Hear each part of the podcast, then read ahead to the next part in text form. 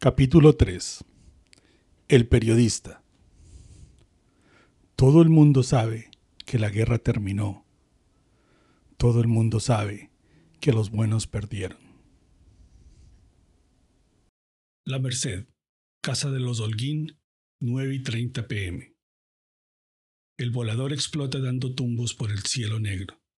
Tres luces naranja y un destello blanco muy brillante. Tan, tan, Tan. ¡Bum! Tres golpes y trueno, celebra el mono mientras se prepara a encender un nuevo cohete. Sus dedos finos y blancos aprietan la caña, mientras la otra mano se acerca a la punta del cigarrillo a la mecha. ¡Suas! Allá se fue. Es 12 de octubre, aniversario del desembarco de Cristóbal Colón en las Américas. Los conservadores los conservadores llaman esta fecha el Día de la Raza y la festejan como la ocasión en que la Santísima Cruz llegó a estas tierras de oscuridad y fanatismo, donde hordas de indios salvajes adoraban ídolos falsos y llevaban una existencia pecaminosa. Faroles de papel de colores iluminan las bardas de la Merced, un barrio de ricos que linda con el Parque Nacional. La casa de los Holguín es la más concurrida, y en ella Abrigados por sus altas paredes, los cachacos queman pólvora sin compasión, velas romanas, buscaniguas, torpedos y, volcanes. El patio interior está lleno de niños que corren llevando bengalas encendidas. Las niñeras no pueden controlarlos, mientras las madres toman pequeños sorbos de un ponche de vanela con aguardiente que llaman canelazo. Los hombres beben whisky con el fastidio que corresponde a los machos de una fiesta con hijos. La casa de los Holguín es amplia, de estilo inglés, hecha con ladrillos cocidos en los chircales del sur, pisos de Guayacán, ocho habitaciones, mansarda, cuarto de servicio y cocina, comedor con una mesa de cedro para veinte invitados y garaje doble. En la sala, una chimenea capaz de albergar un tronco de eucalipto. En la pared, un óleo de Andrés de Santa María, y al frente de la mesa del comedor, un mueble de madera tallada que guarda cubiertos de plata de Sheffield y platos de porcelana francesa. Los niños siguen corriendo y gritando. Soledad, advierte Lucía de Klaus. Si Erwin echa totes, lávele las manos. La niñera asiente. Los totes son pequeñas obleas azules de fósforo que vienen pegados a hojas de papel y se encienden rascándolos contra la superficie áspera. Explotan con un tableteo de una ametralladora. Despiden un humo espeso, son baratos y los pobres los usan para suicidarse. Bien lavadas, vuelve a advertir Lucía de Klaus. Con jabón, yo veré. Alta, rubia, dueña de un par de ojos verdes de gata y unas largas piernas que lucen unas medias de nylon finísimas. Lucía de Klaus aparta con asco el canelazo que le ofrecen. ¿Cuándo darán un trago de verdad? Aspira un Lucky sin filtro y lanza una mirada incendiaria a Juan Alfredo Holguín, que conversa con su marido. El cachacazo lo advierte y no entiende qué carajos está pasando. Lucía y él ya no son amantes. Las malas lenguas insisten en que ella tiene otro. Entonces, ¿qué significa esta coquetería a espaldas de Klaus? Matías Duque observa recostado en el quicio de la puerta que da hacia el patio. Tiene los párpados apagados de un ofidio que simula dormir y un vaso de whisky sin probar en la mano. Contempla el cielo donde explotan los voladores, pero en realidad está pendiente de las palabras que se pronuncian a ras de tierra. En un rincón, Silvio Ospina, el negociante en finca raíz que construyó la Merced, le aconseja a Camilo Lozano, un hacendado, que urbanice su finca. Más a la derecha, la viuda Perdomo, apoyada en su bastón de nogal con una empuñadura de plata, habla con Nicolás Lacerna, que desea comprarle unas casas viejas en la calle Real para demolerlas y construir una sala de cine. Pequeños negocios que se resuelven al ritmo lento de una ciudad perezosa, donde los ricos no corren riesgos y trabajar es la forma más segura de llegar a pobre. Por eso, la única conversación que le interesa a Matías es la que tienen Juan Alfredo Holguín y Siegfried Klaus. Y claro, toma nota de las miradas apasionadas que Lucía de Claus le lanza a Juan Alfredo. Los tríos son más elocuentes que los diálogos. Klaus es calvo, de baja estatura y de ojos enrojecidos por el exceso de trabajo. Su padre, un cervecero de Múnich, que llegó a Colombia hace 45 años, se deslomó edificando un imperio y heredó a su único hijo una lista de molinos, plantas embotelladoras y recetas de fermentación. Hoy la cervecería de Klaus es la más grande del país, la joya de la corona de la rústica industria nacional, y camina hacia la prosperidad emborrachando colombianos, el negocio que los Duque ambicionan. Pero el gesto displicente de Klaus confirma que la compra de la cervecería no se ha concretado. Aunque Juan Alfredo Holguín pretende seguir adelante, sus sonrisas obsequiosas estrellan contra una barrera de hielo. Esto se fregó, reflexiona Matías, o al menos va camino a fregarse. La pólvora incendia la noche, y Matías maldice las miradas que Lucía de Klaus le lanza a Holguín, zorra caliente que tiene el negocio tambaleando. Por ciego que sea, Klaus debe darse cuenta de que su esposa está recha con Juan Alfredo, y así es imposible que acepte venderle la cervecería. Los celos deciden. Lucía sigue en lo suyo, mira a Holguín, aspira al Lucky, entrecierra sus ojos de gata y trata de que su gesto sea lo más seductor posible. Vamos adentro, Ala, propone Juan Alfredo Holguín a Siegfried Klaus, tomándolo el brazo. Klaus es un cornudo, pero no un pendejo. La pareja de hombres pasa por adelante de Matías, que los saluda con una inclinación de la cabeza y remoja su boca con whisky aguado. Cuando Juan Alfredo le contó que se estaba comiendo a la mujer de Klaus y que iba a usar esa relación para comprar la cervecería a buen precio, le pareció un error. Una operación de 10 millones de dólares no puede depender de los caprichos de una bandida. Y ahora lo confirma. Entra a la casa. En la sala está la enorme imagen de la Virgen del Carmen, donde hace una hora se rezó un rosario dirigido por Cita de Duque y donde después de cinco gloriosos y cincuenta Ave Marías, Angélica Holguín, la hija del dueño de casa, cantó himnos a la Divina Señora con su voz melodiosa de turpial sabanero. Ahora, Victoriano Duque está ahí, rodeado por la colonia alemana. Alemania merece ganar la guerra, dice Victoriano con el tono fatigado de alguien que proclama una obviedad. La frase del senador es recibida con alivio por los alemanes. Por fin, alguien que los entiende y los respeta. Los liberales los tienen marginados de las reuniones sociales. Los agentes secretos gringos los tienen acosados y hasta los pobres están permitiendo hacerles mala cara. En circunstancias tan tristes, cualquier cosa es cariño. Agradecen la invitación de Juan Alfredo y el empuje de Victoriano los anima. Deutschland über alles. Los aliados perdieron Europa, remata Juan Alfredo Holguín fingiendo optimismo. Francia y España forman parte del eje. Los alemanes asienten.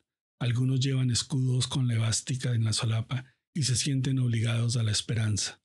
Otros son más realistas. Si Colombia le declara la guerra al eje, nos van a encerrar en campos de concentración, aventura Carl Schmidt, ejecutivo de una farmacéutica que fabrica analgésicos y antiácidos. Las dos drogas más vendidas en un país donde se amanece con dolor de cabeza y las tripas hechas cisco gracias al alcohol. Rumores sin fundamento, sostiene Albertico Rubiano White, hijo del presidente y el único representante del gobierno invitado a la fiesta. La gente ya no sabe qué inventar. Al lado de Albertico está el senador Plinio González, al que se trata como un liberal inofensivo. Los conservadores no le temen y sienten por él una vaga estimación. Gente decente ala, uno de los nuestros que se equivocó de bando, pero al que podemos recuperar. Si son rumores que se aclaren, decreta Victoriano Duque. La autoridad debe ser transparente. Es lo contrario de lo que piensa, pero cuando lo dice suena como una verdad indiscutible. Albertico se permite una sonrisa e insiste. No tiene motivos para dudar de mi sinceridad, Victoriano. No lo tome como algo personal, Alberto, advierte Victoriano con una sonrisa torcida. Solo estoy preguntando si sus declaraciones están respaldadas por el gobierno. Eso es lo que creo, no soy un vocero oficial. aclara Albertico. Es la típica observación cachaca que ni afirma ni niega, y por lo tanto no compromete nada. Política liberal, el sustento de un sistema donde se aparenta progresar sin hacerle daño a nadie. Los alemanes se miran con desesperación. Victoriano se encoge de hombros con desprecio y decide dejar las cosas de ese tamaño. Le conviene la falta de compromiso de los liberales. Llevamos muchos años trabajando en este país, anota Siegfried Klaus.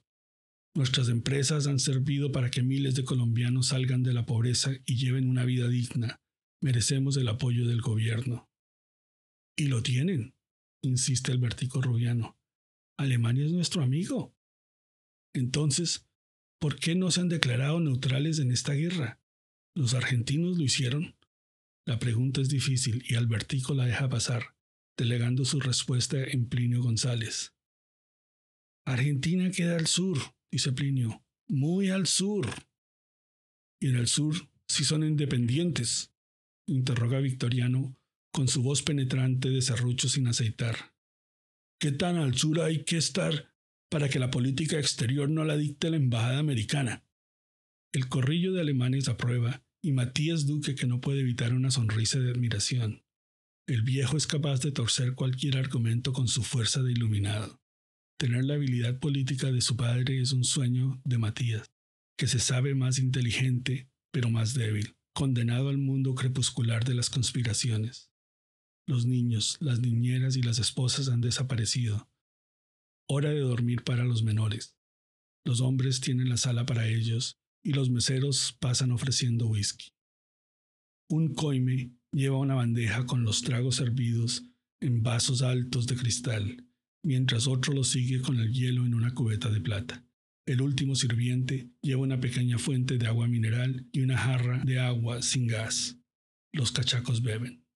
Albertico Rubiano White esquiva las conversaciones y se dirige a la puerta, tal vez buscando al dueño de casa para agradecer sus invitaciones y despedirse.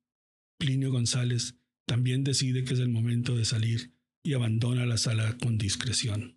Matías Duque toma nota y ordena que le echen más agua a la bebida que le ofrecen.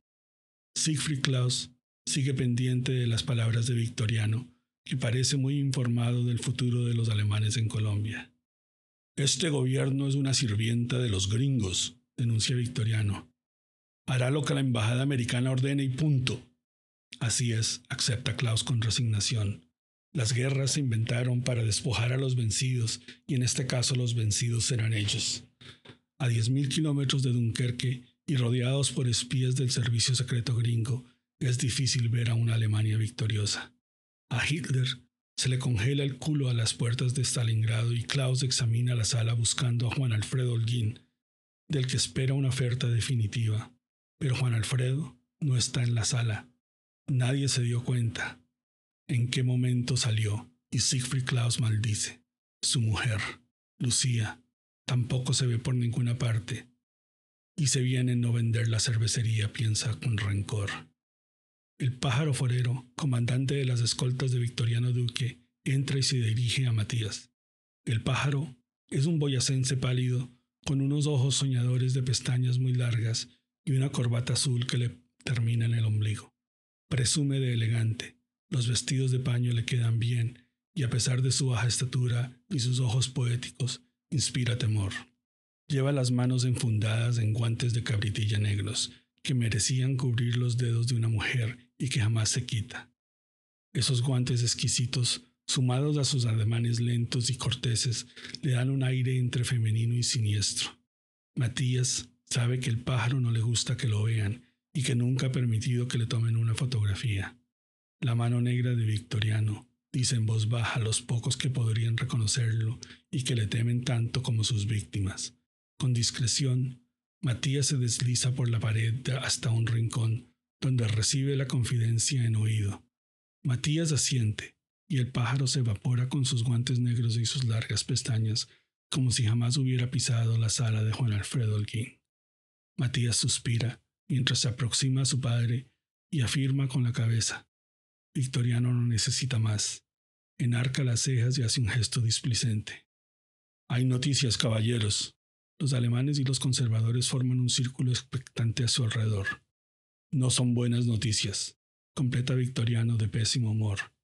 Esta mañana, un submarino alemán hundió un pesquero colombiano en las costas de San Andrés. Los mártires.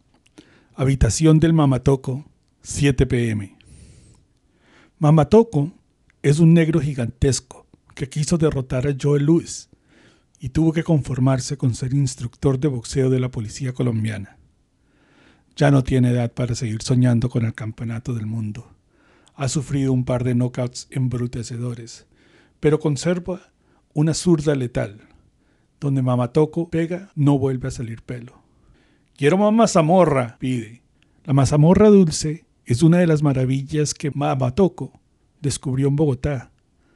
La otra son las tiras cómicas de los periódicos. Benitín y Eneas, los dos pilluelos, educando a papá. Caricaturas que no pudo leer cuando niño, a pesar de que su madre hizo lo posible porque fuera feliz. Pero la falta de recursos dio su veredicto y ahora Mamatoco se desquita consumiendo a los 35 años una comida y un entretenimiento que son para menores de edad.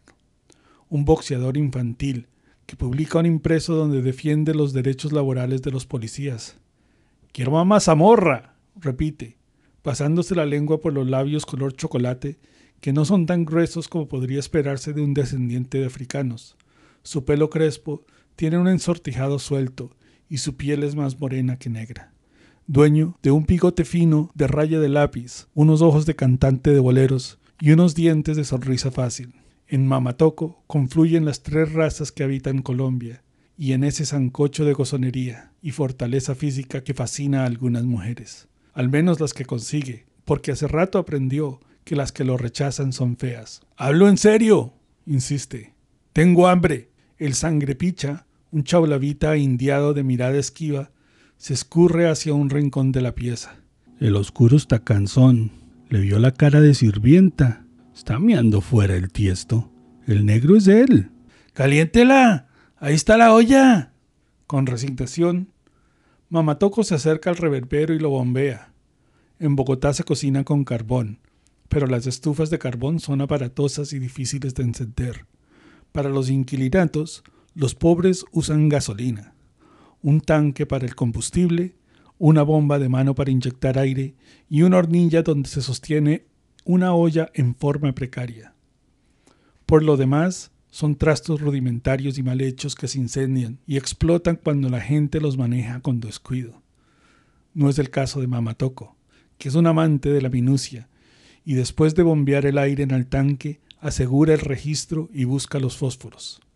Sus dedos, enormes y brillantes como morcillas de suacha, parecen torpes, aunque no lo sean. ¡Cuidado! advierte Sangrepicha. ¡No vaya a incendiar el rancho! El negro mira a su alrededor y no descubre nada que valga la pena proteger. Paredes de adobe descaradas, una ventana de vidrio rotos, dos ergores de paja donde duermen él y Sangrepicha acosados por los chinches. Dos pisos más abajo, la calle ceriza llena de peligro. Están en el peor sector de Bogotá, un sitio plagado de campesinos sin tierra y ciudadanos sin techo que se alimentan de basura y beben una chicha barata que los embrutece. Mugre y desesperación, batallones de piojos y techos acribillados a goteras, casas sin agua corriente, pilas de mierda fresca que se amontonan en habitaciones vacías. Mejor dicho, Mamatoco vivía mejor en su pueblo, donde tenía una hamaca de fibra de palma trenzada y un sol que justificaba pasar largas tardes a la sombra del caney, disfrutando de una morena. Pero el pueblo, la hamaca, la morena y las largas tardes de sombra en el caney están lejos, cocinándose en la miseria y en el fango de un río. El recuerdo de esa época plácida dobla el cuello del boxeador y lo hace pensar en una madre muerta, en una ciénaga que parece un mar, en un pueblo doblegado por el paludismo. ¡Se puso triste! ríe Sangrepicha. El negro se sacude, encogiéndose de hombros. Le sobra la energía para recordar sin tristeza y para mandar al carajo a los que le dan órdenes. Así que el tal Sangrepicha que se cuide. A Mamatoco nadie le pasa por encima, su tamaño le enseñó que el único rival invencible es el hambre. Enciende el fósforo y lo acerca al reverbero mientras abre una llave de gasolina. Un siseo siniestro inunda la habitación.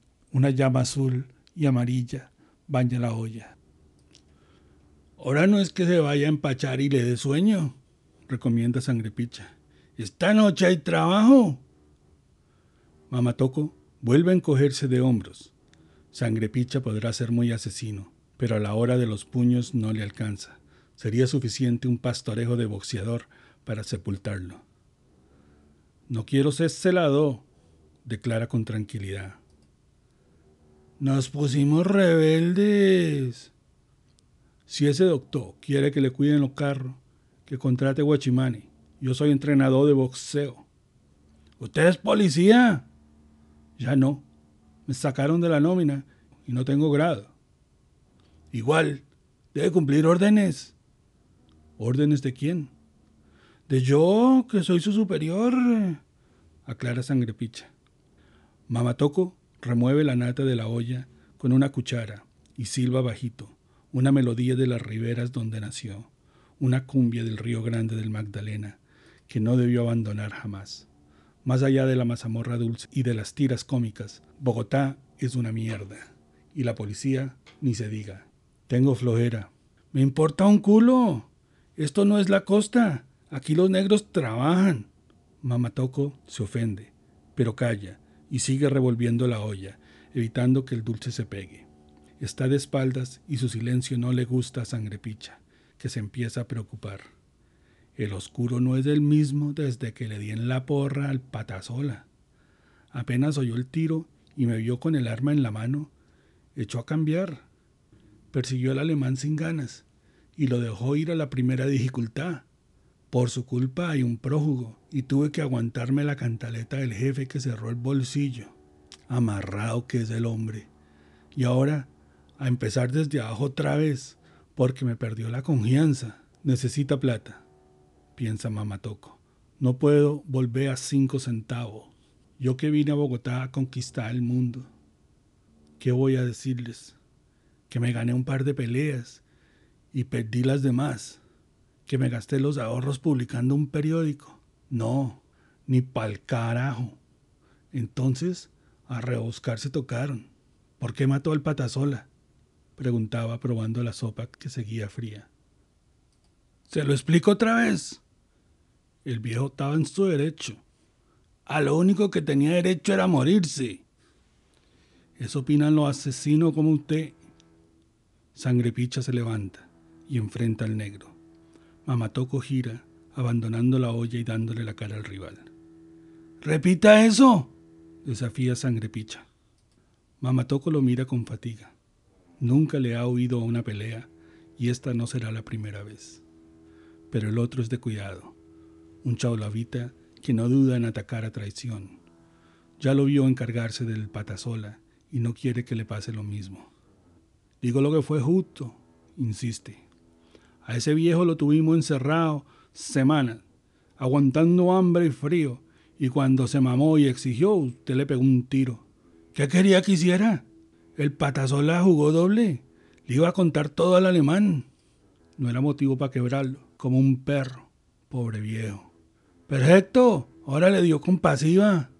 Mamatoco tiene a Sangrepicha muy cerca y sabe que el hombre es un asco en el cuchillo. No conviene dejarlo arrimar. Da un paso al costado y sale de las cuerdas. El rival no le pierde pisada y vuelve a encimarlo. ¿Quieres renunciar? Quiero que me paguen. Pues no hacer nada. Está difícil. Sangrepicha quedó atravesado entre el negro y el reverbero que si sea. ¿Para qué quiere la plata? para seguir sacando un periódico que nadie lee. Lo leen, corrige Mamatoco, sintiendo que la sangre le inunda la cabeza y le calienta la cara. Sí, claro, se burla Sangrepicha. Lo leen cuando lo arrancan del gancho de la letrina para limpiarse el culo con él. La saliva amarga del fracaso inunda la boca del negro, que hace un esfuerzo por controlarse y no lo logra. Levanta su mano y con el índice extendido empuja al sicario. Sangrepicha trastabilla. Si nos vamos a matar, hagámosle de una vez, declara Mamatoco. El otro piensa, no es el momento, no tiene la ventaja que quiere y en juego largo hay desquite. Se aleja con una risita socarrona. ¿Cuál es el aján? Mamatoco se arrima de nuevo a la olla. Sabe que es un aplazamiento, que el asunto sigue vivo y tendrá que resolverlo. Mira la olla y descubre que en su ausencia, sin que nadie lo revolviera para enfriarlo, el contenido se rebosó y escurre por los bordes como una miel asquerosa que se está volviendo carbón. Se perdió la sopita, dice el sangrepicha muerto de la risa. Esta no se la voy a perdonar, jura el mamatoco, y está hablando en serio. El reverbero vuela atravesado a la habitación y explota sobre sangrepicha, que da un alarido de terror y manotea ciego, mientras la gasolina le incendia la ropa y su cara hierve como una mazamorra dulce. Teusaquillo, casa de Gaitán, 8 pm. No, de ninguna manera, condena Amparo. Es un chantaje. Digamos que fue una indelicadeza. ¿La estás disculpando? Claro que no, aclara Gaitán, recogiendo las velas ante la cercanía del temporal. Le dije con claridad que no iba a demandar el decreto que prohíbe la venta de chicha y que buscara ayuda en otra parte. Y entonces ella amenazó con repartir las fotos del almuerzo feliz en todas las esquinas de Bogotá, o con publicarlas en el periódico de Victoriano Duque. No, no amenazó con nada. Gaitán recordó las palabras de Lupe. Usted se lo pierde. De verdad, pensé que era más inteligente. No te confíes, aconseja Amparo. No lo hago, pero no deberíamos preocuparnos por ella. En primer lugar, Odia a Victoriano y no creo que trabaje para él. ¿Piensas que ella no tomó las fotos? Las fotografías las tomó un político interesado en desprestigiarme. No veo a la señorita Cascabel en eso. No la veo tan señorita. Es una chichera de la perseverancia, que quiere ser cantante, una ingenua. La que menos corre vuela, insiste Amparo. Es posible, acepta Gaitán. Pero quien sea el fotógrafo, le vamos a poner el pecho a este escándalo. Lo dice con voz de marido. No es un recurso que usa con frecuencia, pero a veces toca. Amparo hace una pausa y mira hacia el techo con desesperación. No te angusties, mi israelita. Sé que te preocupa la niña, pero no estaba pensando en la niña. Corrige Amparo. Estaba pensando en vos. Tenés demasiados enemigos. No vine a este mundo a tener amigos, confiesa Gaitán con simpleza. ¿Tampoco a tener una familia? Gaitán Inclina la cabeza hasta que llegamos al punto. El escándalo no me quita el sueño, asegura Amparo. Pero si esas fotografías las tomó uno de tus enemigos políticos, estás incomodando a gente muy peligrosa. La oligarquía no me va a entregar el poder en bandeja. Eso lo sabíamos desde un principio. Saberlo y vivirlo son dos cosas distintas. Eso es verdad, acepta Gaitán abrazando a su esposa. Pero a estas alturas no podemos recular. Debes confiar en mí. Lo hago. Eres mi marido. Pero cuídate, por favor, Jorge Eliezer. Tengo unas pesadillas que mejor no te cuento. Parque Nacional, 9 y 45 pm. Mamatoco no sabe por qué, pero aquí está. El Parque Nacional está de fiesta. Los bogotanos se emborrachan con cualquier disculpa y no están dispuestos a que el Día de la Raza pase impune. Hay grupos de gente echando pólvora y tomando aguardiente de contrabando, pero el alumbrado público solo alcanza para pequeñas zonas donde campea la bullaranga. El parque solo está iluminado por manchones de luz precaria de unos globos de vidrio que parecen traídos de una calle europea. La escultura donde Rafael Uribe Uribe agoniza en brazos de una Colombia virgen, está llena de sombras. Más allá, los cerros que enmarcan el camino a los llanos no alcanzan a verse.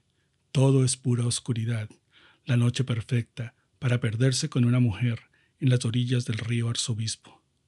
Mamatoco suspira agobiado, sintiéndose más solo que nunca. Al lado del reloj que está colocado en la mitad del parque, unos cachacos se esfuerzan por lanzar un globo de papel. Están borrachos. La antorcha que meten y sacan del hueco del globo para llenarlo de aire caliente le trae al negro un recuerdo de las mazamorras perdidas. Tanto jodé y terminé viniendo, piensa con fatiga. A sus espaldas, al borde del parque, está la casa engalanada del mono Holguín, donde Mamatoco debía estar trabajando. La calle está llena de automóviles estacionados en fila contra la acera, vigilados por un grupo de chaulavitas. La labor de guardaespaldas que el negro detesta. Mejor me quito de aquí, concluye, ante que me vean. Vino por plata, lo suficiente para pagar el pasaje de bus hasta La Dorada, donde planea subir un planchón que lo lleve río abajo hasta el terreno plagado de zancudos de las ciénagas donde encontrará refugio. Pero entre más lo piensa, más dudas le caen encima. Es un asesino, acaba de matar a un chaulavita y no le perdonarán. El pájaro forero no le dará un peso, querrá saber dónde está el sangrepicha y hasta ahí llegará la conversación. Mamatoco lo lamenta, pero no sirve para contar mentiras. Llevas escrito en la cara lo que sientes, le decía su mamá, y tenía razón. Por eso siempre se han aprovechado de él. Por eso no fue el boxeador que soñó, porque para ganar un combate hay que engañar, hacer fintas y simular que los ataques son inofensivos. Mamatoco inclina la cabeza, admitiendo que es un negro sincero con los puños duros y un periódico que no se vende. La llamarada que devoró a Sangrepicha le envuelve las tripas vacías. Levanta la cabeza y se encuentra en un lugar que no conoce. Ha cruzado el puente del río Arzobispo sin darse cuenta. Está en los límites del Parque Nacional, con el lote de los jesuitas, donde se levanta una pequeña capilla de la Virgen que tiene un mosaico de losa con la figura de un jaguar. Sangrepicha le contó que esa zona del parque está embrujada y llena de túneles que los curas usaron durante la colonia para guardar sus tesoros. No es sino escarbar, y ahí están, cuevas llenas de crucifijos con esmeraldas talladas por joyeros de la colonia, pectorales de oro fundidos por los indios, morrocotas con el perfil de un monarca español.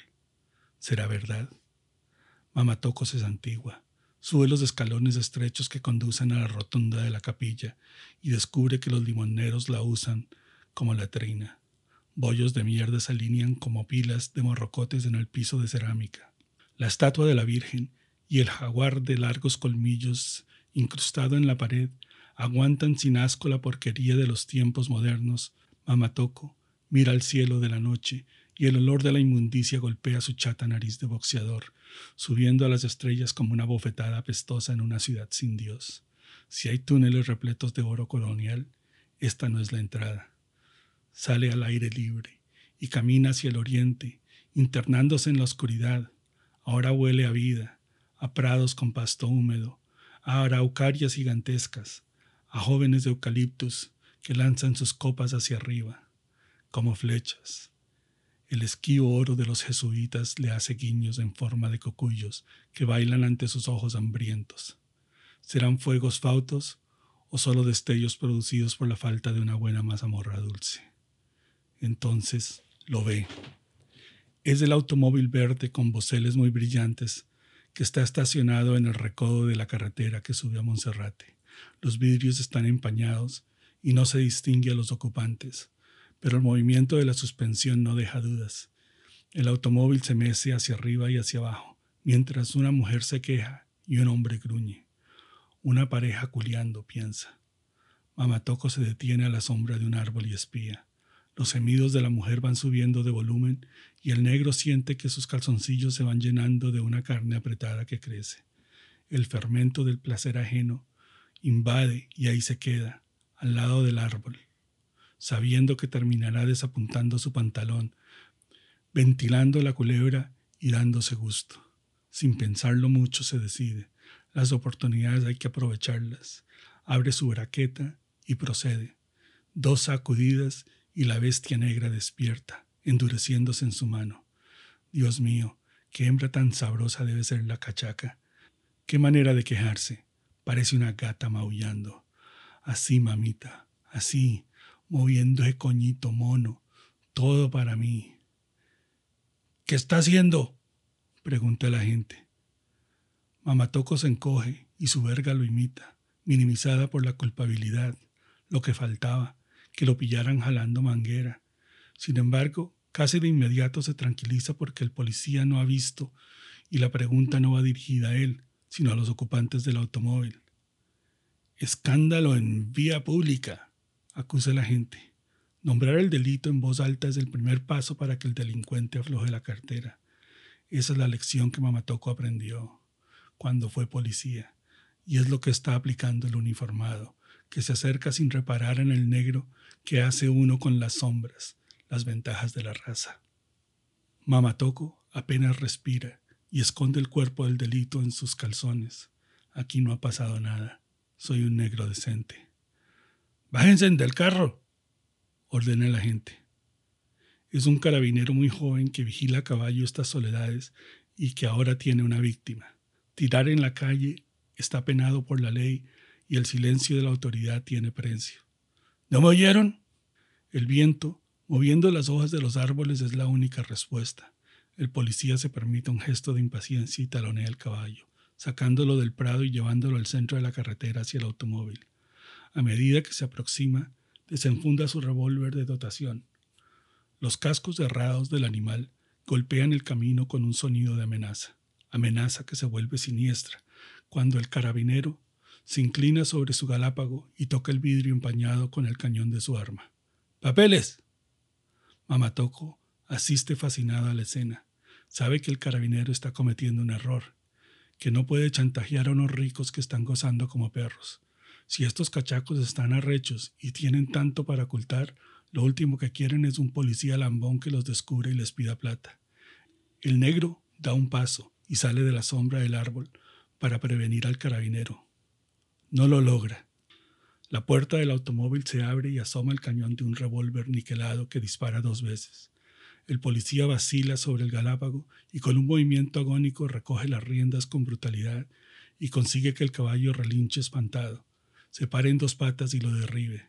El cuerpo del carabinero golpea el pavimento como un costal de yucas y el caballo corcovea y galopa sin control, pasando muy cerca de Mamatoco que tiene que dar un brinco para no ser atropellado por su pecho enorme, su crin recortada de militar y sus dientes amarillos que brillan de pánico. El animal se pierde en la noche del parque como un fantasma enloquecido. Dios santo, alcanza a musitar el negro. En el suelo, el uniformado se sacude con unas convulsiones débiles que no presagian nada bueno, y la cosa se pone peor cuando el cachaco sale del automóvil y se inclina examinándolo. ¿Lo mataste? pregunta una voz temblorosa de mujer invisible en la oscuridad del automóvil. Los ojos claros de un cachaco que Mamatoco no conoce observan al carabinero con más curiosidad que lástima. Así termina la vida, piensa el cachaco, escupiendo sangre sin quejarse ni insultar, sin una oración porque las palabras se vuelven burbujas rojas en la boca. Haciendo un esfuerzo sobrehumano, el carabinero logra levantar un brazo tal vez pidiendo ayuda o simplemente rechazando a su asesino. Entonces, con el desapego de un dios indiferente, el cachaco vuelve a disparar. Dos, tres, cuatro veces, hasta desocupar su revólver. Los balazos revientan como flores en el pecho del moribundo. El rostro del carabinero se mueve por última vez y se va afilando con una palidez que revela que era más joven de lo que parecía. Sí, acepta el cachaco. Lo maté.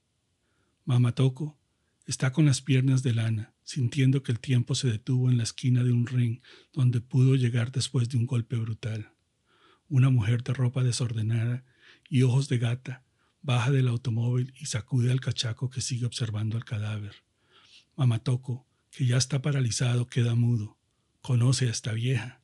Es la esposa de Klaus, el alemán que fabrica cerveza. ¿Qué esperas? ¡Vamos! El cachaco asiente y se dirige al automóvil, y al hacerlo encuentra a Mamatoco, que sigue paralizado y mudo, mirándolo como si estuviera hipnotizado. Sin vacilar, el hombre levanta su arma, el níquel brilla en un reflejo lunar y el percutor golpea un casquillo vacío. Entonces, el negro logra salir de su marasmo y escapa de esa esquina donde lo esperaba el final de todas sus peleas y mientras corre con una velocidad que supera la del caballo enloquecido por la muerte, repite, Yo conozco esa mujer. La Candelaria, casa de Matías, 5 y 30 pm. Ese negro es un bruto, concluye Matías Duque con una sonrisa sinuosa. Inteligente no es, pero tiene un periódico. El pájaro forero extiende la hoja de papel amarillento con un titular, El amigo del pueblo, una tribuna para la defensa de los derechos de los defensores de la ley. Imprime cien hojas cada vez que puede y las paga de su bolsillo. La defensa de los derechos de los defensores de la ley, repite Matías con desprecio. Basura sindical mal escrita que pide garantías laborales para los policías. Es de no creerlo, los liberales están acabando con el país. ¿Cuánto quiere para callarse? 500 pesos. ¿Está loco? Eso pensé yo también, pero no se lo dije. Matías gruñe.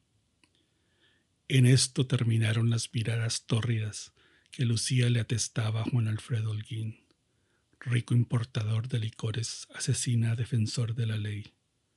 Cien ejemplares, tal vez miles de lectores, la punta del iceberg que descubrirán los periódicos del gobierno, el escándalo que hundirá la compra de la cervecería.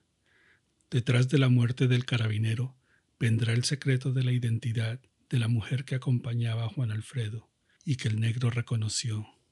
Relación adúltera, la esposa de un industrial cómplice en el crimen. Lucía de Klaus, zorra barata. ¿A quién se le ocurre abrirse de piernas en el asiento trasero de un automóvil? Una mujer mal tirada es peligrosa y un hombre arrecho es un estúpido. Lo único positivo es que Mamatoco no identificó a Juan Alfredo Holguín, al que no conocía, pero su testimonio contra Lucía sería suficiente. En un extremo de la sala, lejos de la conversación, una pareja de adolescentes de piel morena y lampiña están sentados en un sofá tapizado de terciopelo azul rey. Observan con disimulo a Matías y al pájaro, esperando su turno. Hablan bajito entre ellos, riendo nerviosos de cosas tontas. No fuman porque les han advertido que Matías detesta el olor a tabaco en los visitantes. Aquí el único que puede fumar es él. ¿Sabe dónde está el negro? Me encontró en la calle. Después se fue y no supe pa' dónde. Matías se siente rodeado de ineptos. Mira a la pareja de adolescentes y solo puede desear que el pájaro levante el vuelo y se pierda, que lo deje solo gozando de lo que merece. Pero no. El pájaro sigue ahí con sus manos enguantadas de señorita y sus ojos de largas pestañas que lo contemplan esperando una orden. Una furia muy negra inunda las ojeras de Matías. Camina hacia el atril, donde está puesto su último cuadro sin terminar. Otro caballo. Debió ser artista. Estuvo a punto. Pero como de costumbre, su papá decidió y los pinceles y los óleos se convirtieron en una entretención inofensiva que hace cada vez peor. Y para colmo, pinta caballos que siempre parecen el mismo, porque no queda contento con ellos y entonces vuelve a intentarlo para volver a fracasar. Los adolescentes que lo esperan se cansaron de estar sentados derechos, con las manos sobre las rodillas, en posición de seminaristas, simulando una buena educación que no tienen. Se han estirado en el sofá como gatos y aguardan ronroneando.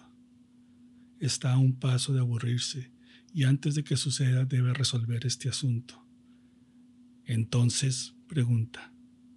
Mamá Toco necesita la plata, afirma el pájaro con simpleza. Si se la damos, ganamos tiempo y seguimos de amigos. No es un amigo. Mató a su compañero. No se puede negociar con él. Eso se entiende. Pero le vamos a pagar. Me está pidiendo 500 pesos. El pájaro palidece. Sabe que muchos lo envidian por ser el hombre de confianza de los Duque. Nació conservador y morirá conservador. Está dispuesto a dar su vida por la bandera azul y lo enorgullece colaborar con su partido en un puesto de tanta responsabilidad. Pero tanto Matías como Victoriano tienen su lado espinoso, y trabajar con ellos es estar sometido a una cadena de humillaciones.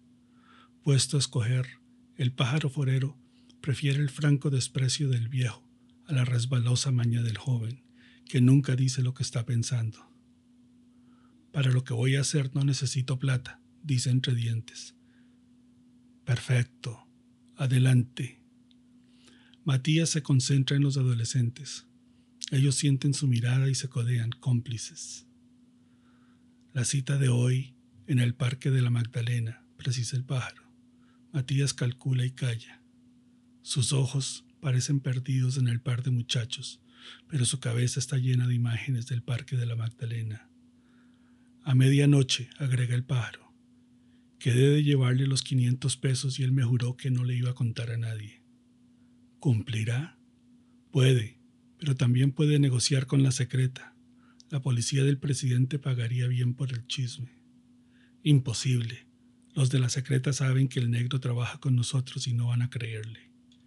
Eso es verdad. Matías mueve la cabeza hacia arriba y hacia abajo como si estuviera revisando una jugada de ajedrez que le dará una ventaja definitiva. Bien, proceda. El pájaro no necesita más. El patroncito ya sabe lo que pasará y en dónde. A medianoche podrá decidir si se aparece en el Parque de la Magdalena o no, si anticipa en la fiesta, si participa en la fiesta o se conforma con mirar de lejitos, envuelto en su gabardina inglesa y fumando cigarrillo tras cigarrillo. Si quiere, puedo conseguir otros, ofrece el pájaro, señalando con su índice enguantado a los adolescentes. Los ojos de Matías se cierran y sus manos chocan entre sí en un gesto de obispo impaciente. El pájaro siente que cometió una indiscreción y suelta la disculpa. Digo, por si no le gustan. Nadie me gusta, aclara Matías. El pájaro forero se ajusta sus guantes negros, da media vuelta y sale. Matías Duque camina hacia el mueble de caoba labrado por un artesano colonial donde su abuela guardaba un libro de oraciones. Lo abre y saca una botella de vino de consagrar y sirve dos copas le echa una última mirada de desencanto al caballo inconcluso. Una mierda, decide. Con este tampoco pude. Los adolescentes mantienen la mirada gacha, guardando el respeto debido a un superior. Uno de ellos, el más nervioso, empuja al otro. Matías se aproxima despacio a ellos, con paso ceremonioso de abogado. ¿Un traguito? Es la primera vez que beben vino de calidad se les nota, como se nota cuando se quitan los zapatos que tendrán las medias sucias y llenas de huecos. Matías suspira con asco. Es verdad, nadie le gusta.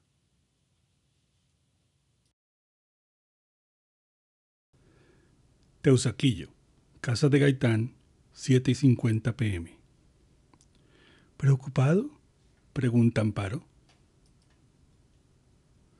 Gaitán Levanta la vista del periódico que no estaba leyendo, parpadea y sonríe. Imposible disimular contigo. Menos mal, el día que me puedas mentir será trágico. Gaitán hace un gesto de resignación. Se concentra en el chocolate que tiene al frente y le extiende el periódico a su esposa. Es el diario liberal donde se consigna la versión que tiene el presidente Alberto Rubiano Caballero de los acontecimientos del día.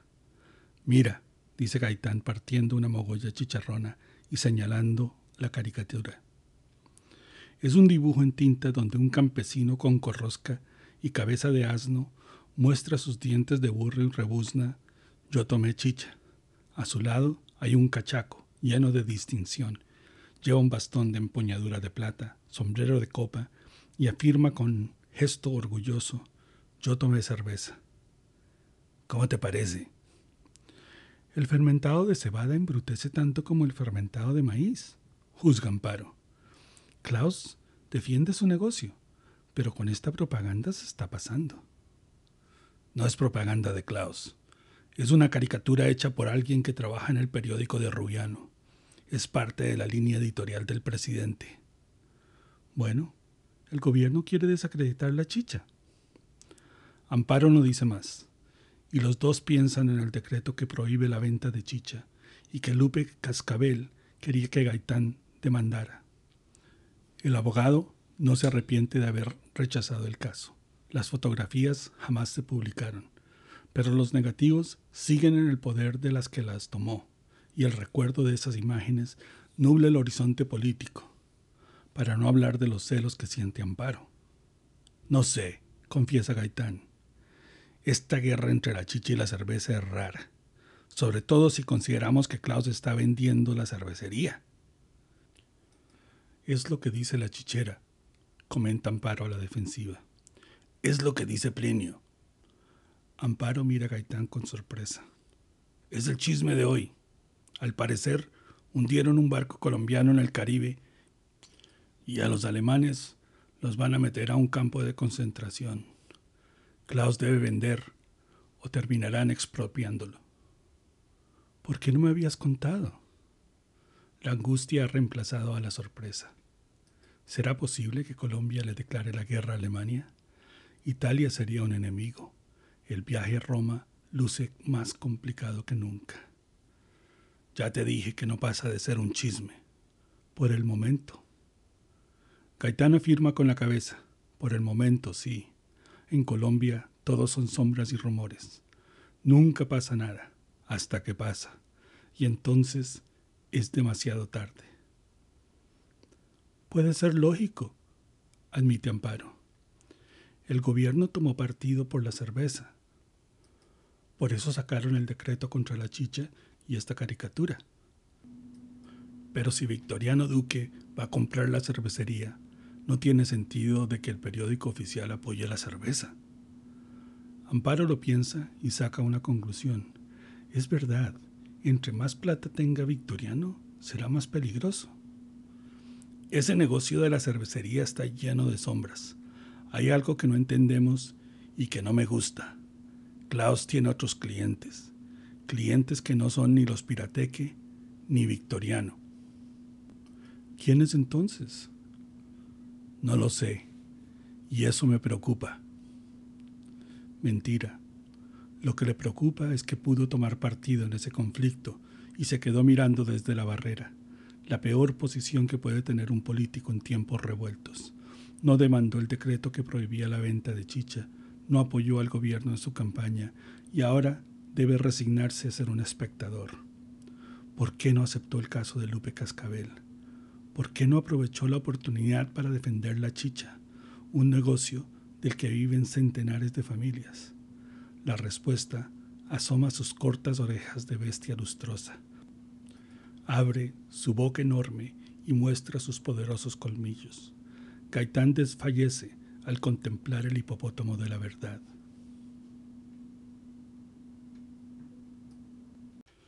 Teusaquillo, Casa de Klaus, 8 pm. La solitaria cruz del Rey Blanco luce inerme. El índice derecho de Siegfried Klaus se apoya en ella y la ficha vacila, sin decidirse a caer. ¿Va a declinar? pregunta Alejandro. Tengo otra salida. Alejandro suelta la carcajada. Mire quién lo pregunta. Mi objetivo es ganar, no ayudarle. Eso lo tengo claro. El rey blanco se derrumba y rueda unos centímetros por la madera del tablero. Otro, propone Alejandro. Otro, acepta Klaus. Disponen las fichas y Alejandro ahora con las blancas juega P4D. Solo se sabe esa jugada. Pregunta Klaus de mal humor. Estoy explorando las posibilidades de la dama. Las damas traicionan. Dice Klaus jugando también P4D. Eso se sabe. Veremos. Hacen los primeros tres movimientos en silencio. Klaus acepta el gambit. Alejandro juega el caballo rey. Klaus le responde con un P3TD que tiene apariencia prudente, y cuando Alejandro lo amenaza con un P3R, juega P4CD. Va a perder ese peón, Siegfried, advierte Alejandro. Me está ayudando, ironiza Klaus. Solo estoy sorprendido. Usted juega mejor que eso. No es mi día. Ni su noche, ni su año, tal vez ni siquiera era su década. Siempre supo que esa maldita herencia que recibió empapada de sangre se iba a perder. Al final, todas las cuentas se pagan. Lo que no imaginó es que Alejandro Brennan terminaría siendo el dueño de la cervecería. Justicia poética. Ajeno a los pensamientos de Klaus, Alejandro responde con P4TD. Sin pensarlo, Klaus reposta con un A2D, protegiendo su peón. Eso no le va a arreglar el problema, al contrario. Juegue y no me joda. Alejandro se encoge de hombros y toma el peón. Van en la sexta jugada apenas y ya la posición de Klaus es crítica. Para completar, su siguiente movimiento es un desastre. Buscando recuperar lo perdido, toma el peón de Alejandro con su alfil. Tiene razón, no es su día. Alejandro toma el alfil con el caballo y entonces, demasiado tarde, Klaus entiende que acaba de perder una ficha mayor. ¿Se lo advertí? dice Alejandro mirándolo con curiosidad. Klaus juega bien, pero esta noche tiene el nivel de un principiante. No tiene cabeza para el tablero. Klaus se sirve un nuevo whisky. Mejor emborrachémonos, propone. Siempre listo. Beben y Klaus vuelve a perderse en sus remordimientos. Inclina la cabeza y recuerda con desesperación. Visto a la distancia, el asunto es vulgar, melodramático, como todos los crímenes.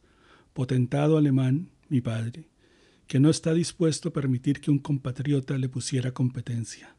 Honesto alemán, Gunther Brennan, que lo tenía todo para establecer una cervecería exitosa. La plata, los contactos, cultivos de cebada en Usme. Entonces, todo se solucionó a la colombiana. Se contrató un sicario. Y lo supe años después, cuando mi padre me soltó la verdad como si fuera una carga de ladrillos. La riqueza tiene un precio. Siegfried, lo pagas y serás un rico que duerme mal, o no la pagas y serás un pobre que no tiene dónde dormir. Aulló con el aliento cargado de whisky para después morir de una embolia y dejarme con este secreto a la espalda. Arriba ese ánimo, aconseja Alejandro, impresionado por la cara de funeral de Klaus. No puede entenderme, piensa Klaus. No puede, porque para entender a alguien se necesitaría vivir dentro de él, saber de sus decisiones, de sus motivos y sobre todo de sus culpas. Y ni así. Yo he vivido conmigo 40 años y no tengo idea por qué callé, por qué callo ahora. Si no puedo seguir adelante con este bulto que me aplasta, lo que pasó no se puede cambiar. Yo no decidí nada, pero jamás podré perdonarme la torpeza que cometieron con Alejandro. Violar a su madre, ¿por qué carajo tenían que hacer esa salvajada? Tiene una cara que francamente, comenta Alejandro, Póngase en mi lugar, si puede, recomienda Siegfried con amargura. Alejandro trata de sonreír. Pobre tipo, piensa. Es un hombre de trabajo, un empresario capaz de hacer jornadas de 20 horas mientras su esposa lo engaña con una legión de cachacos inútiles. Un padre ejemplar que educa a unos niños que pueden ser de otro. Y un buen amigo. Porque esto que hace ahora solo puede ser entendido como un acto de amistad. Me está entregando su vida, a mí, al que no debe nada, al que solo le ha dado dolores de cabeza ganándole al ajedrez. Nunca tuve un padre. Lo más parecido a ese fantasma exigente es Siegfried, que ahora me da la oportunidad de entrar al mundo que me rechaza. Tengo tanto que agradecerle que voy a terminar odiándolo. ¿Por qué sonríe así? pregunta Klaus. ¿Así cómo? Así todo torcido. Klaus hace una imitación bastante cómica de la sonrisa amarga de Alejandro. Este suelta una carcajada. Estaba pensando en que soy más colombiano de lo que parezco. Ojo, este país es un desastre. El mundo es un desastre. Una mierda. La mierda con plata no es tan mala. Solo debe salir de Colombia y buscar un país neutral. He pensado en Suiza o en Argentina. Yo votaría por Argentina, Pero usted decide. Yo no decido un carajo. Apenas presente mi pasaporte en el aeropuerto del techo, me encerrarán en un campo de concentración. No veo por qué. El gobierno quiere marcar distancia con la embajada americana y el presidente está jugando a ser independiente. Hasta ahora no han detenido a ningún alemán y no van a empezar con usted. Garantiza que no me van a detener. Alejandro tiene una mínima vacilación. Tengo que tranquilizarlo. Si no lo hago, jamás firmará. Por Dios, Siegfried, dice en su mejor alemán. Mi tío Fidel es liberal y tiene mil palancas con el gobierno. El presidente Rubiano no nos va a dañar el negocio.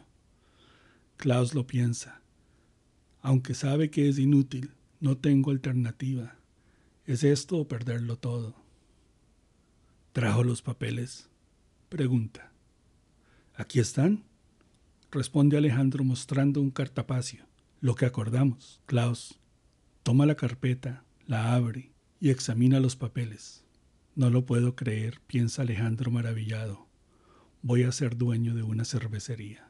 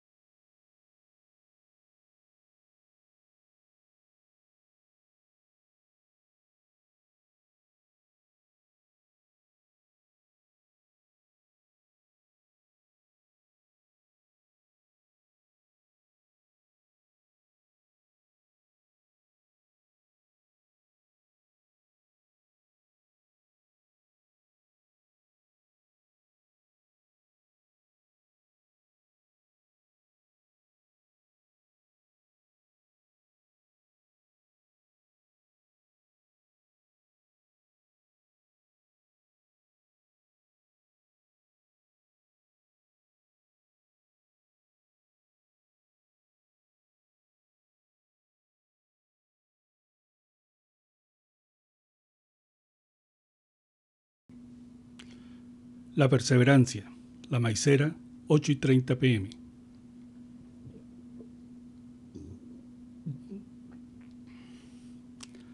La chicha es dulce. Mamá toco la paladea.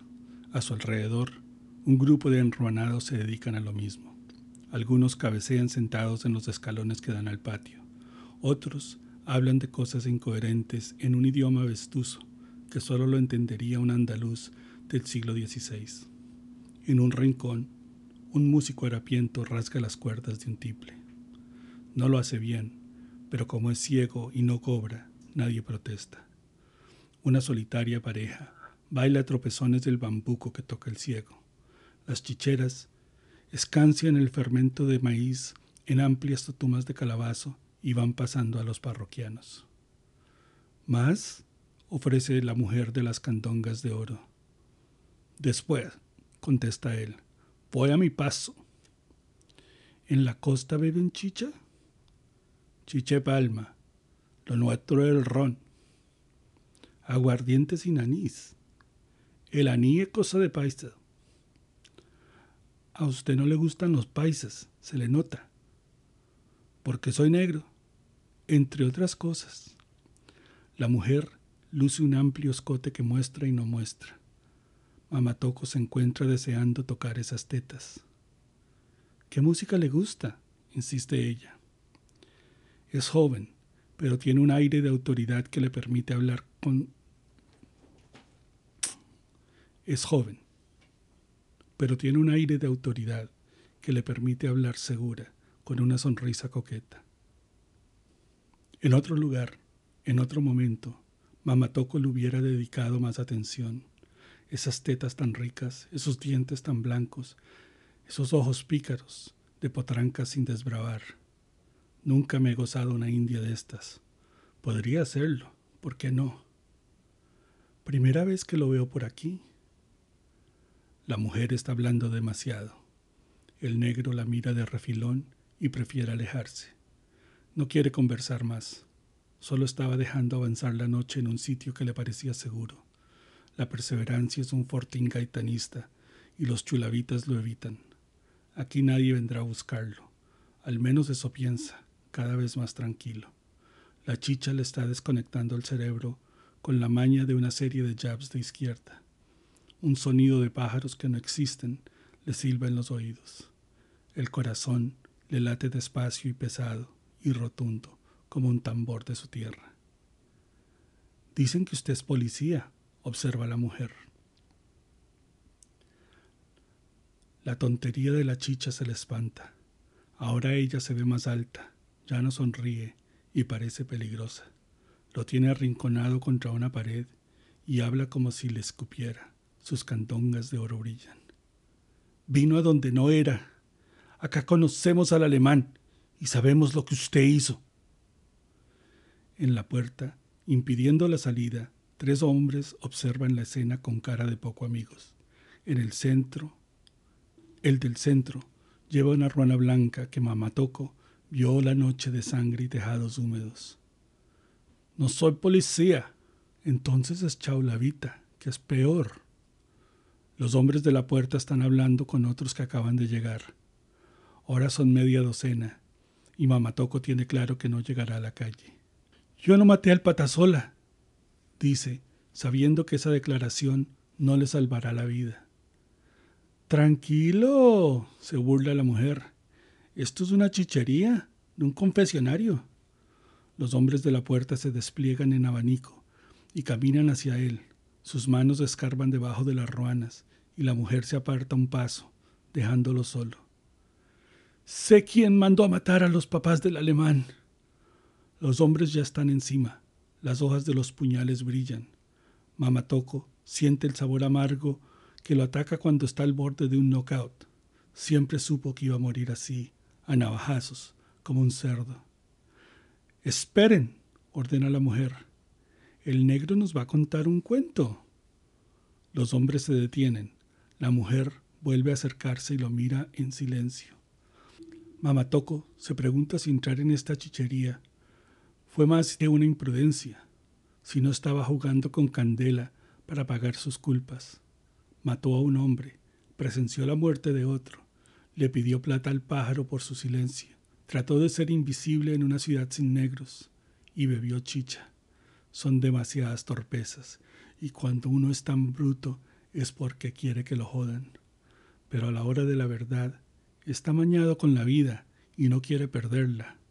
Mamatoco toma aire con la desesperación de un boxeador que pensó que tenía la pelea por delante y ve que de su rincón sale volando una toalla. Ahora entiende a pata sola. Los papás del alemán los mataron por encargo, dice tratando de ganar tiempo. ¿Un encargo de quién? La pregunta lo golpea. Su cabeza se bambolea como una pera de entrenamiento.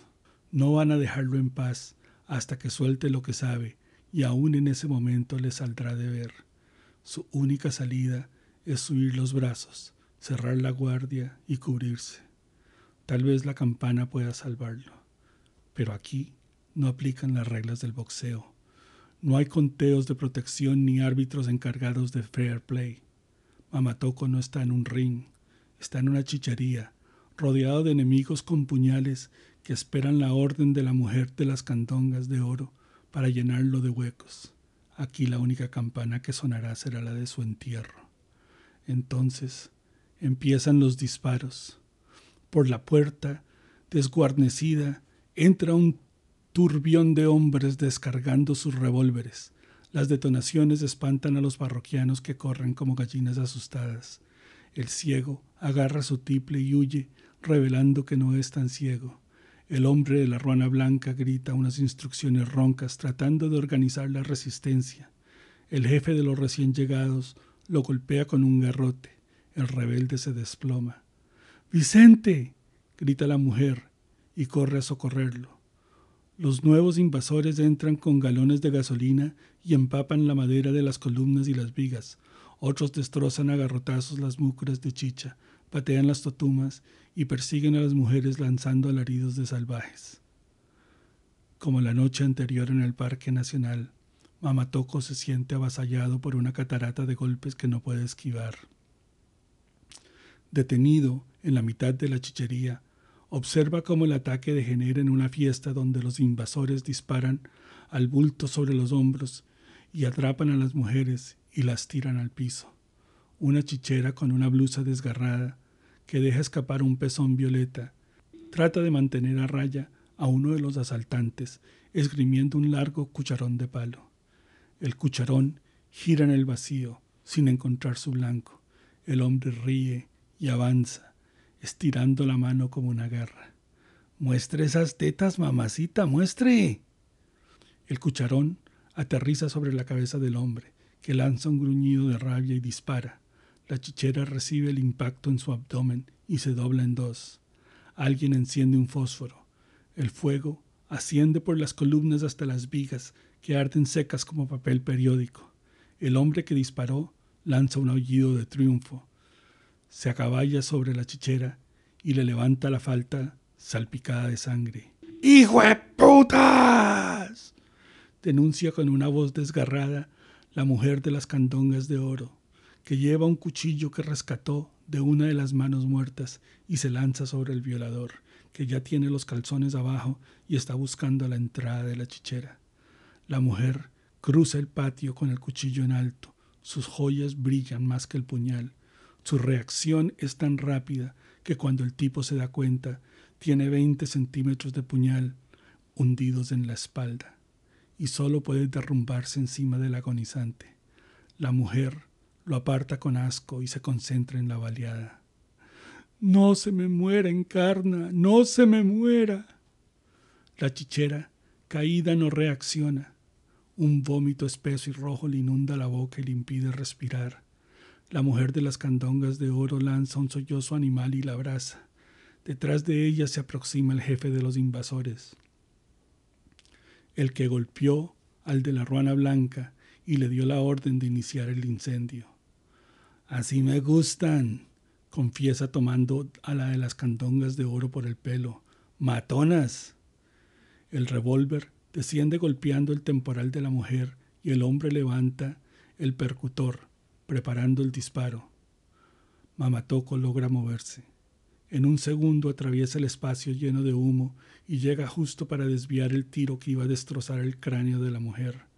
La bala se estrella contra la pared de bareque, reventando la cal y hundiéndose en la tapia pisada. El negro levanta en el aire al enemigo y la testa un recto que lo levanta y lo lanza a través de la chichería hasta chocar con una de las columnas.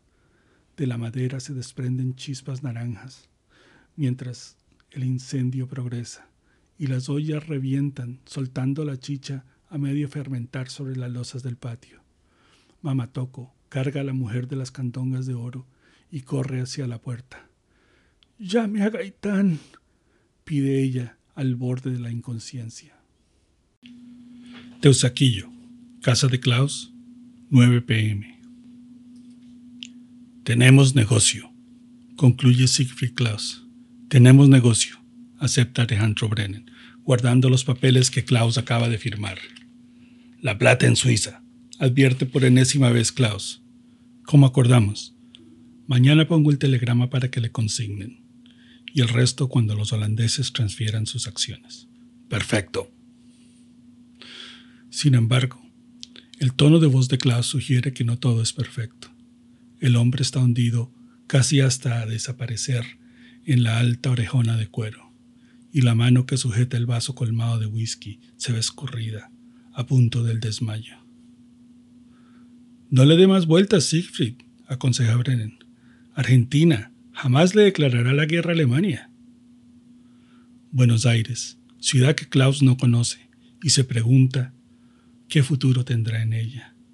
Le han hablado de grupos nazis, de amplias llanuras pobladas de vacas, de mataderos y barcos refrigerados, de un tímido mercado nacional para los textiles. Dios mío, tan poco tiempo para preparar un viaje, abandonar como un ladrón el país donde fue rico y poderoso, vagar por el mundo convertido en fugitivo. No lo había pensado nunca, pero tal vez no es tan alemán como presumía. Odia a Hitler y a la pandilla de envenedizos que gobiernan la nación más culta del mundo. La democracia no funciona, concluye. Es increíble que sus compatriotas endiosen a este energúmeno de bigote chaplinesco. Ser colombiano tiene sus ventajas, piensa. Este país nunca será controlado por un grupo de tenderos ignorantes. Aquí se respetan las diferencias. El poder seguirá en manos de la gente decente. Esta maldita guerra terminará algún día, dice, buscando un consuelo en el que no cree. ¿Seguro? acepta Brennan con entusiasmo. Y entonces, en Europa habrá mucho que hacer. Todo es posible. Klaus se encoge de hombros, mira a Brennan sin envidia, confirmando que perder el patrimonio familiar en manos de Alejandro es un acto de justicia divina. Tengo una deuda con él.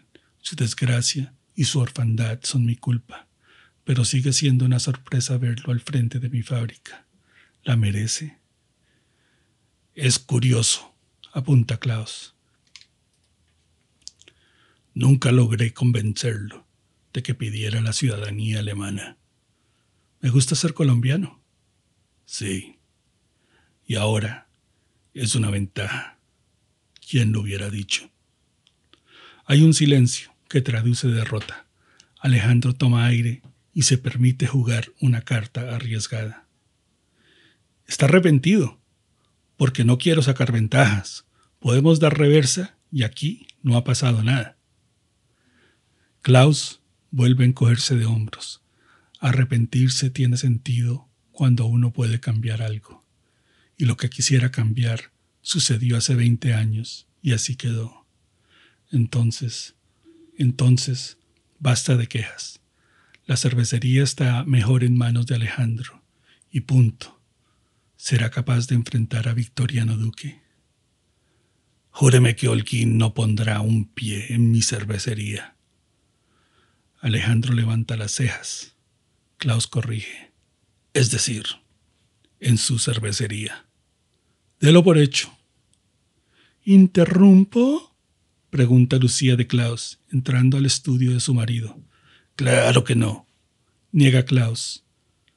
Ya terminamos, y señala Alejandro, que se puso de pie apenas Lucía entró. Te presento al nuevo dueño de la cervecería. Lucía es excelente actriz, pero no logra evitar que su palidez se acentúe, carraspea, se pasa la lengua por los labios granate.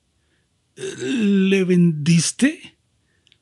A alguien tenía que venderle, antes de que el gobierno me expropie, y la oferta de Juan Alfredo Holguín nunca fue seria. Klaus sonríe y se concentra en los ojos rasgados de gata de su esposa Después lanza la pregunta con la que piensa quedar vengado. ¿Te pareció que Holguín tenía una propuesta seria? ¿O tienes otro cliente? Lucía mira a Brennan, con el que no simpatiza porque ha rechazado sus acosos. ¿La cervecería en manos de este contrabandista? De ninguna manera. Todavía hay cartas en juego. ¿Otro cliente? repite ella desafiante. ¿Quién? Es lo que te pregunto. Marido y mujer se miran. Alejandro interviene. Le estaba diciendo a Siegfried que está a tiempo de arrepentirse. Si va a ser un problema, no veo por qué, dice Lucía con desprecio. Qué bien, dice Klaus, pensando que su venganza dio en el blanco. Entonces, estamos de acuerdo. La Perseverancia. Casa de Tránsito. 11 pm. La vieja del pañolón negro se llama Tránsito y lleva en sus manos una camándula con la que estuvo contando Ave Marías frente al cadáver de la chichera. La velación durará el resto de la noche y la casa está llena de vecinos que beben aguardiente de Papá Fidel y café de las montañas de Guaduas. Todos maldicen a los que se atrevieron a invadir el barrio como si los percebos fueran un atajo de huevones. Unos malparidos, afirma la vieja con asco. De la maicera no quedaron ni las cenizas. Gaitán asiente. Acaba de pasar por la casa donde estuvo la chichería y confirmó que la quemaron hasta los cimientos. No sirvió de nada la ayuda de los que trastearon agua en burros hasta el frente del cerro. Los bomberos no llegaron nunca. Un montón de ruinas humeantes y unas paredes de tapia chamuscadas demuestran que la prohibición de vender chicha va en serio. ¿Quiénes fueron? Tránsito se encoge los hombros con fatalismo. Chaulavitas, agentes de la secreta, enemigos del barrio. Vaya uno a saber. Cuando matan a alguien, es mejor no preguntar. Es verdad, en Colombia se dispara desde muchas partes y las balas terminan hundidas en los más pobres, que las atrapan con su imán de miseria. La vieja mira a la chichera muerta, a la que lavaron, vistieron con su mejor ropa y pusieron encima de la mesa del comedor, donde todos pueden verla. Un pañuelo blanco le amarra la quijada, evitando que se desencaje. La vieja deja caer una lágrima. La vieja deja caer una lágrima de sus ojos aguachentos. La gota baja por su mejilla ajada. Encarnación era su hija. Desgraciados, maldice. Pero esto no se va a quedar así. Gaitán responde con un gesto amargo. ¿Cuántas veces y con cuánta razón ha escuchado estos juramentos de venganza? Si respondemos a la muerte matando, terminaremos todos bajo tierra, advierte. A mí no tiene necesidad de convencerme de nada, jefe. Ya tengo una pata en la tumba y es poco lo que puedo hacer. Pero él es otra cosa. La vieja señala a un hombre flanqueado con un racimo de niños, quien mira el cadáver de la chichera. Los infantes lloran bajito. El tipo bebe aguardiente a pico de botella y mira hacia la nada con resolución de suicida el viudo y los huérfanos. Ya hablé con él y prometió recapacitar, dice Gaitán. La vieja se encoge de hombros y Gaitán toma aliento. Lupe la interroga. ¿Dónde está? La vieja lo observa con curiosidad y Gaitán se incomoda. No sabía que fuera amigo de Lupe. La vieja dice descubriendo que el jefe no vino por política, ni por darle el pésame. Ay, Virgen Santa, los machos, siempre pensando en lo mismo. Gaitán le lee el pensamiento y baja la cabeza. Es verdad, admite en silencio. Vine por ella. Por ella y por esa bendita llamada. En la perseverancia una matazón, dijo en el teléfono una voz que no pudo identificar. Lo necesitan. No fue más. La llamada se interrumpió y Gaitán miró su reloj. Las diez y media de la noche. A pesar de las protestas de amparo, tomó su Buick y manejó veinte cuadras y encontró el barrio conmocionado. Voces roncas lo saludaron. ¿Qué hacemos? De la orden, jefe. Le costó calmarlos, pero siguen a su alrededor, mirando torcido y esperando instrucciones. Lupe está dentro, informa la vieja. Trató de ayudar a Encarnación y casi la matan. Gaitán camina hacia el interior de la casa. Un olor ácido, a humedad, a telaraña, a baúl de pobre, le hiere la nariz. La casa donde creció en el barrio Egipto olía igual. Pero uno se acostumbra muy rápido al aroma del bienestar. Ese viaje a estudiar a Europa lo cambió. Ahora habla con el vocabulario exquisito de un liberal. Aprendió a vestirse como un cachaco y se gasta una fortuna en aguas de colonia. Lo siguiente será olvidar el territorio de hambre donde me crié, ni por el carajo. Aquí estoy. Buenas noches. Saluda. Lupe Cascabel está recostada en la cama. El lado derecho de su cabeza está hinchado y el moretón llega hasta su mejilla. La blusa de escote, amplio, está cubierta de sangre seca y sin embargo se ve más bonita que nunca, bonita y terrible. ¿Y ese milagro? pregunta ella con toda la ironía de la que es capaz. Pensé que no volvería a verlo. Se equivocó, contesta él mordiéndose los labios. Pues llega tarde, como los aguaceros que caen en mayo, cuando ya todo se secó. ¿Le parece? ¿Ya vio Encarna? Gaitán piensa en el cadáver de la chichera acostado en la mesa del comedor y asiente. Mi mejor amiga, mi prima. con la que crecí y compartí todo. Una trabajadora de ley, tres hijos, un marido que la quería, una mujer de esas que usted elogia en sus discursos. Y ahora tenemos una dijunta, tres huérfanos y un viudo que conseguirá que lo maten cuando trate de desquitarse. No tiene que terminar tan mal, afirma Gaitán, consciente de que está diciendo una estupidez. Acabo de darle el pésame al marido y entendió que debe acudir a la ley. No se haga ilusiones, doctor Gaitán. En la perseverancia necesitamos un santo que resucite mujeres. No nos sirve un abogado que se porta bien para que los ricos lo elijan presidente. No sea injusta, Lupe, aclara Gaitán con voz vibrante. No soy un cobarde ni un traidor. Si me van a elegir presidente, será con el voto de los pobres, no con el de los oligarcas. Igual, Encarnación seguirá muerta. Demandar el decreto que prohíbe la chicha no era la solución. Lo dice con seguridad, pero está lejos de creer en ello. Un apoyo legal a la chicha habría impedido las violencias como la de esta noche? ¿Quién lo sabe? Lupe se encoge de hombros. ¿A qué vino? A ayudar, dice él sin vacilación. Algo podré hacer. ¿Va a ser mi abogado? A Lupe le tembló la voz cuando hizo la pregunta, y Gaitán no puede evitar el gesto de desconcierto. Hoy maté a un hombre, aclara Lupe con la voz temblando por segunda vez.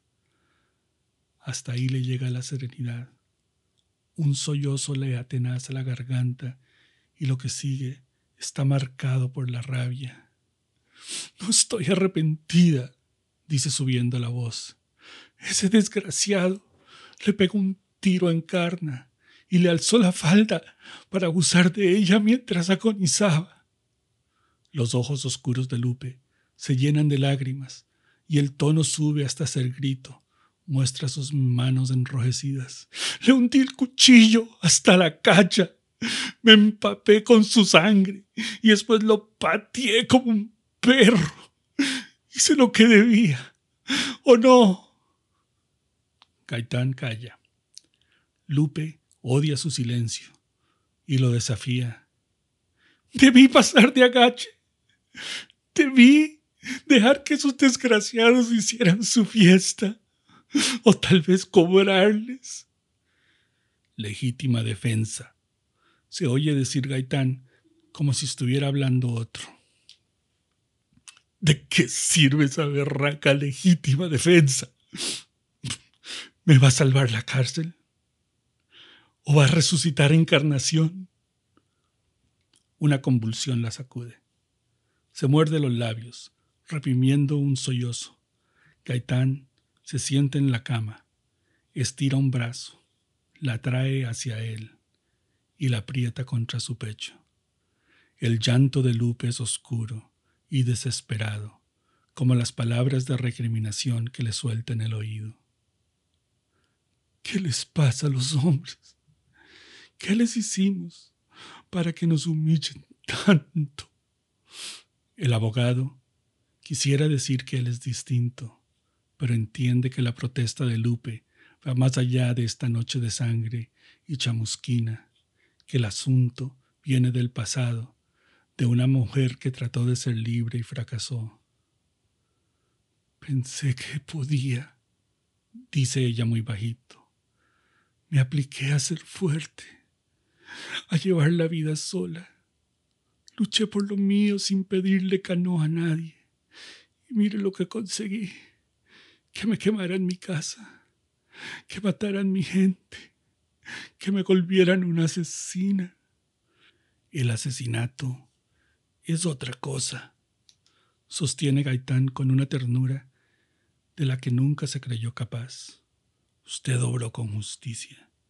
No tiene por qué sentirse culpable. La sigue abrazando están cada vez más cerca. Sus alientos se confunden. Ella levanta los ojos y encuentra algo que va más allá del amor que cantan en los boleros.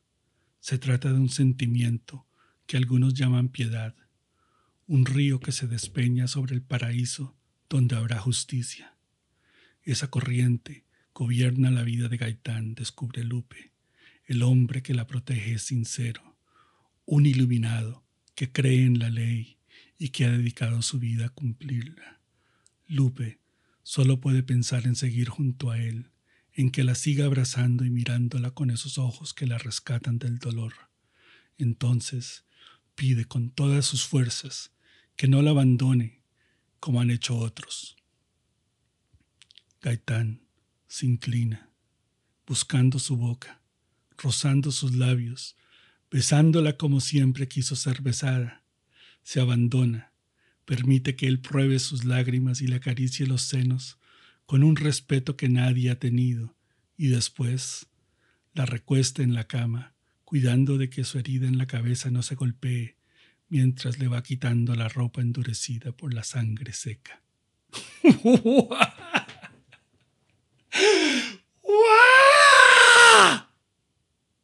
Holy crap.